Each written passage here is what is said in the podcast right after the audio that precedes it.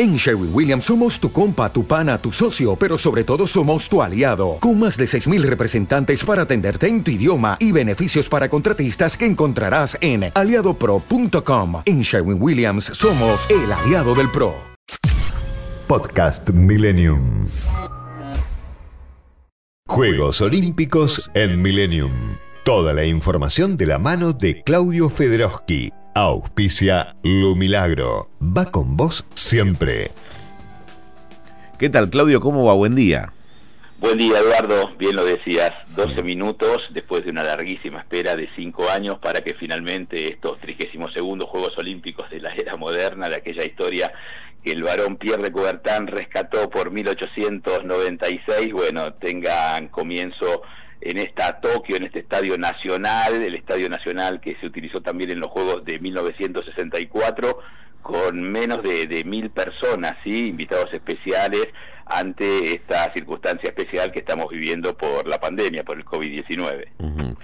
Ayúdanos a armarnos la agenda de las próximas horas. Digo, ¿qué tenemos por delante? Bueno, la ceremonia, ahora vamos a hablar un poquito de la ceremonia, pero lo que tiene que ver con el deporte en sí mismo eh, arranca a partir de las ocho y media de la noche de hoy para la Argentina. La primera que va a salir, digamos, este, a la palestra ahí es Fernanda Russo, esta chiquilina de apenas 20 años que va por su segundo Juego Olímpico en el tiro, en el rifle de aire de 10 metros, comienzan las eliminatorias, pero a lo largo de la noche a partir de las 10 de la noche, 10 y media, va a haber varios puntos de atracción para el deporte argentino, fundamentalmente dos. Uno que tiene que ver con la consagrada Paula Pareto. La Peque entra en acción a partir de las 11, 11 y media, hay que ver bien la programación.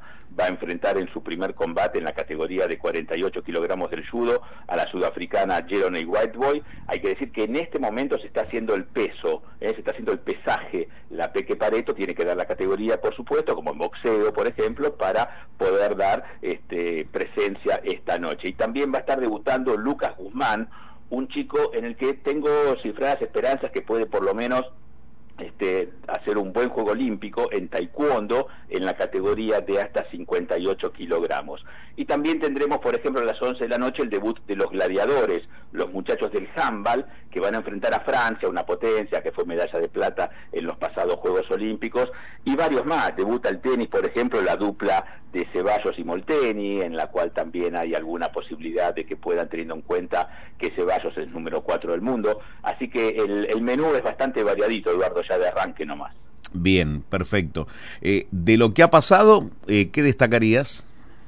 Bueno, la derrota argentina en el fútbol, un golpe, sí, creo que nadie pensaba que se podía perder con Australia 2 a 0, como pasó, ahora hay que ganarle sí o sí a Egipto, que empató con España, también otra sorpresa, en un arranque del fútbol que tuvo a Brasil haciéndole cuatro goles a Alemania, que tuvo a México goleando a Francia, es decir, un torneo del fútbol del cual, bueno, era difícil evaluar, porque claro, los equipos son sub-23, algunos llevan mayores y no se sabe muy bien cómo están eh, conformados, y bueno, eh, arrancó con sorpresa, ¿sí? Veremos cómo este, sigue el torneo, pero bueno, Argentina ya después de esta derrota está realmente complicadita en lo que tiene que ver con la obligatoriedad de ganar sus próximos dos partidos o al menos ganar uno y empatar otro para hacer cuentas y ver la chance que tiene de meterse en la siguiente instancia. Bien, del organizativo, de lo que viste, todo todo en orden.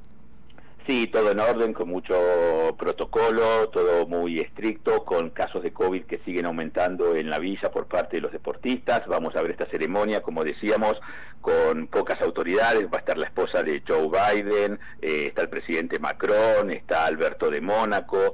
Bueno, el momento que se espera, por supuesto, vos sabés que es el del encendido, ¿sí? Que es lo último, el encendido del pebetero, y bueno, ese secreto siempre se guarda hasta el último momento de quién va a ser. Vos sabés que hay una historia con Tokio, porque en 1964, cuando Tokio ya organizó los Juegos Olímpicos, quien encendió el fuego olímpico era un, un, atleta desconocido para todo el mundo. Todos se preguntaban quién es este muchacho. Y efectivamente era alguien desconocido pero tenía que ver con un simbolismo, porque ese muchacho había nacido exactamente el día en el que los norteamericanos dejaron caer la bomba atómica en Hiroshima, y él había nacido a pocos lugares, a pocos metros de ahí. el bebé de Hiroshima, así se lo conoce a este muchacho que encendió el fuego olímpico en 1964, una historia que hoy, tantos años después, porque la capital japonesa vuelve a albergar los Juegos, bueno, toma vida, ¿no? Qué interesante siempre escucharte, Claudio. Nos encontramos a cada momento en el aire de Millennium. La semana próxima nos estarás haciendo un resumen de lo ocurrido el fin de semana y continuaremos con la agenda del día a día. Cómo nos gusta, eh, Eduardo, gracias, un, fuerte abrazo. Te mando un fuerte abrazo. Podcast Millennium.